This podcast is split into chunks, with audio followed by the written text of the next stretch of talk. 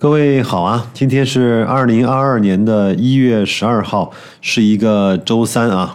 我今天呢，给大家介绍一位我的听友，他的微信名字呢叫荣灿之星。我们呢是去年的九月份啊加的微信，也简单的聊过几次。他给我的印象呢还是非常深的啊。他呢做了十五年的投资，他自己呢也是在一个学校啊做财经类的老师，本身呢就是科班出身的。他另外呢给我印象特别深的一个事情呢，是他把自己啊比较认可的投资方法、投资理念。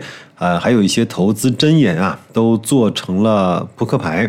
我在节目的信息区啊，给大家放两张他的扑克牌的图片。我觉得他真的是一个非常非常有心的人，也是一个呃思考力、行动力、总结能力，包括创新能力都还是很强的人。我的印象中，好像这位听友呢也加入了我们的社群啊。讲心里话，这段时间呢在社群里跟大家聊的还是比较多的。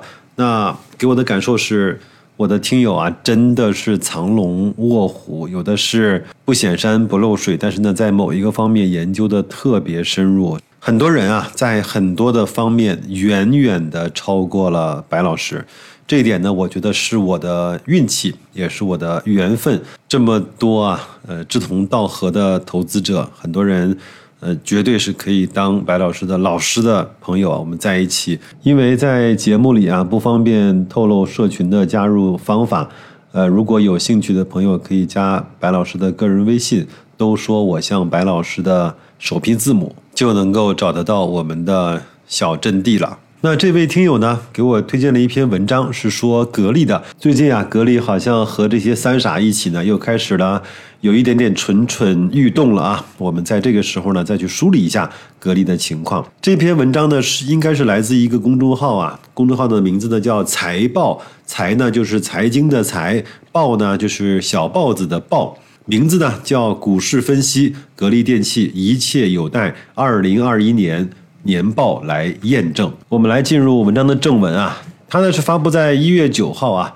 作者说，格力电器啊最近股价回升了，当然要感谢贵州茅台和宁德时代。股价虚高恐慌，使得二零二二年的开市啊是以这两只大盘股的大跌、指数的重挫、资金的重新分配来拉开序幕的。格力的股价重挫呢，是以二零二一年的一季报收入大减作为开端的，后续收购银龙加剧了市场的担心，股价呢从六十多块重挫到三十四元，从高点几近腰斩，中间虽有巨量的回购，但是依然未能阻挡下跌的趋势。还有房地产调控带来的增长预期的担心，格力电器的增长显然与最近二十年的房地产的狂飙突进啊有关系。但是呢，最深层的原因是国民收入的增长以及生活水平提高有着密切的关系。只要中国的经济在发展，国际制造水平和竞争力保持领先，电器消费依然是消费的重要部分。房地产的需求依然强劲，只不过会出现区域的差异以及城市的差异。家用电器依然是家庭生活水平提高的重要需求，而且会向更高的品质以及更广大的农村地区渗透。国内家电消费依然是增长的，并且是限于房地产开发周期的特点。实际上，现在入住的呢是两三年前买的房子。房屋的交付依然在增长，真正考验行业的时刻是二到三年之后，但是未必会出现产能的绝对滞后。关键的考验的点在于收入是否与增长以及消费的意愿。被怀疑和抛弃的格力电器啊，业绩呢其实并没有那么不堪，依然对技术和品质孜孜以求，体现在空调工程设备领域越来越大，在核电、高铁。地铁、商业楼宇、区域冷战建设上屡有斩获，步步走强。而这些呢，已经超越了常规家电领域的竞争范畴。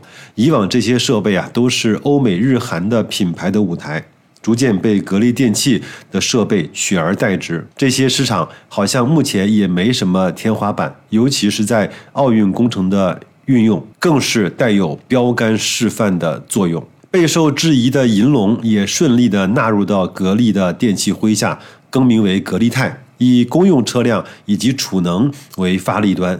在通信基站建设以及独特的低温性能不断扩展应用，只是限于成本的竞争力还未能够带来爆发。但是技术呢，终归会不断进步的，后市可期。限于公司的披露啊，市场一直未能够给予定论。但是从一些信息的判断来看，格力泰的扭亏似乎越来越近了。另外一个关注的热点啊，在于格力电器的经营并没有受到股价的影响，依然在进行猛烈的资本扩张。长沙、临沂、洛阳、南京、芜湖、赣州的生产基地在大力的建设。经营层对国内市场依然充满了信心。至于被市场关注的线上短板，在二零二一年也扭转了颓势，渠道整合也接近尾声，似乎也没那么不堪。毕竟商业逻辑啊，就是好东西卖好价钱。格力的品质和好口碑不是一天打下来的，这种系统能力和产品的文化也是别的企业所学不了的。格力电器在纵向的拓展上依然是不遗余力的。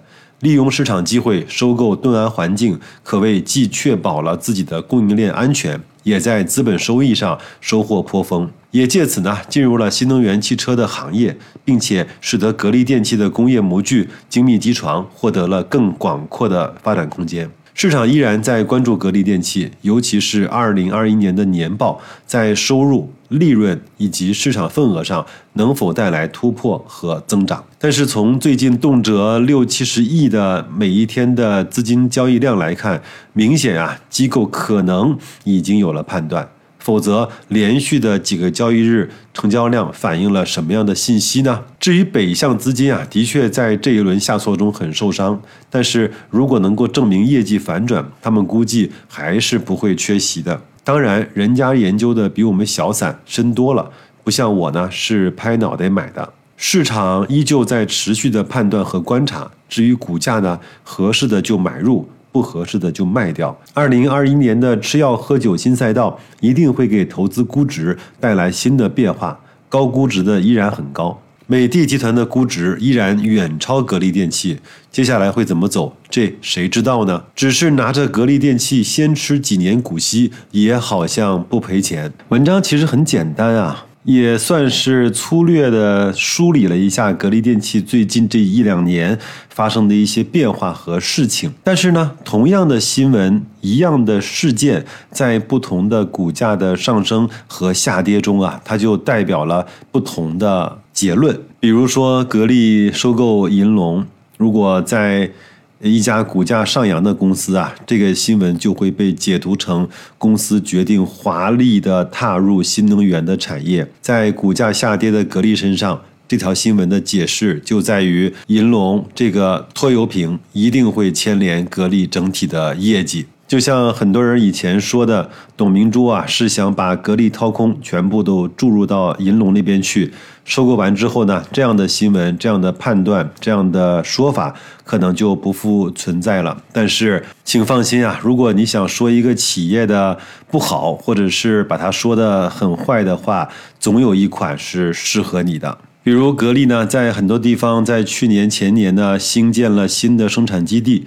说得好呢，就是格力的产能上来了，成本下去了，产品的竞争力会更强，那基本上会打造出更多的爆款。说的不好呢，就是产能呢没有办法消化，这会极大的拖累格力的现金流以及利润的产出。工业制造、智能机床这些东西呢，说得好就是国之栋梁、国之大器；说的不好呢，就是自己瞎折腾、刚愎自用、闭门造车，还不如去国外买现成的成熟的技术。白老师呢，不是想抬杠啊，我只是说，在不同的股价的面前，这些新闻同一件事情被解读成正反两个方面都是有可能的。我在去年的某一个时刻，我做了一件我连我自己都认为特别恶毒的事情。我上雪球啊，把那些对格力啊深仇大恨啊、不吐不快、不杀不快的这样的评论，我把它都汇集成了一个小文件。我想再看一看某一个时刻，当格力的股价昂头向上的时候，这些的评论会变成什么样的 style。我说一个我自己啊基本的判断。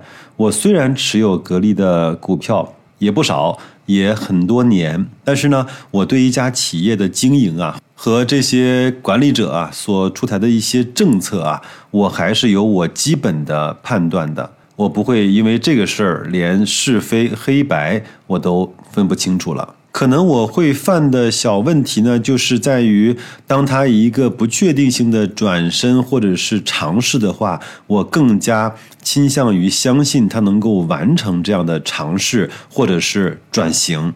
但无论什么样的情况，我认为格力在这几年至少没有出昏招。我们公司呢，其实一直受一本书的影响比较重，就是克劳特的定位啊。那本书呢，其实他希望我们在某一个特定的领域打造出来自己最鲜明的特征。其实好空调、格力灶在前几年完完全全是最经典的商业案例里面定位的经典的教程。但有句话呢，叫盈亏同源。你最擅长的，很有可能在以后的日子，就是你最大的束缚和你最大的包袱。那我看到这几年，格力呢，为了摆脱好空调、格力灶这样的一个单一的形象，真的是花了太多的精力和太多的办法，想去改变大家对这个的认知。但哪有这么容易呢？没有个三五年，甚至说没有个八九年。怎么可能会改变每一个人对一家好企业的完全的认知呢？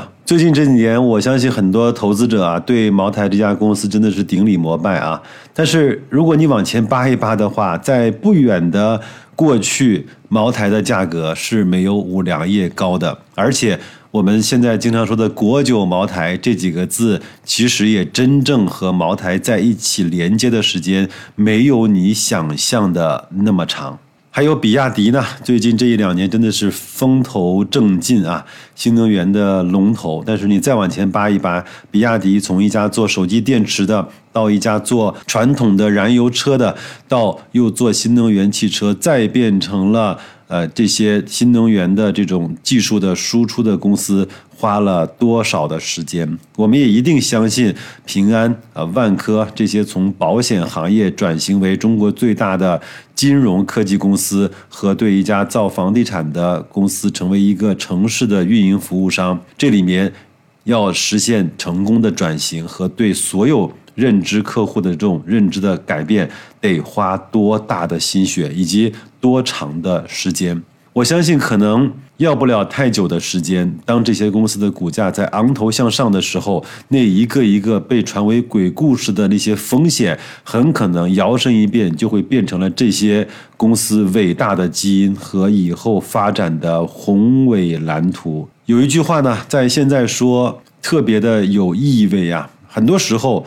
股票的价格上涨就是上涨的根本原因，下跌就是下跌的核心理由。想明白了这句话，我们就明白了人性、周期、牛市、熊市、估值这些特别好玩的事情。好吧，今天就聊到这儿。如果有兴趣、有意愿，咱们社群里见。祝各位啊，在本周继续工作愉快，投资顺利。再见。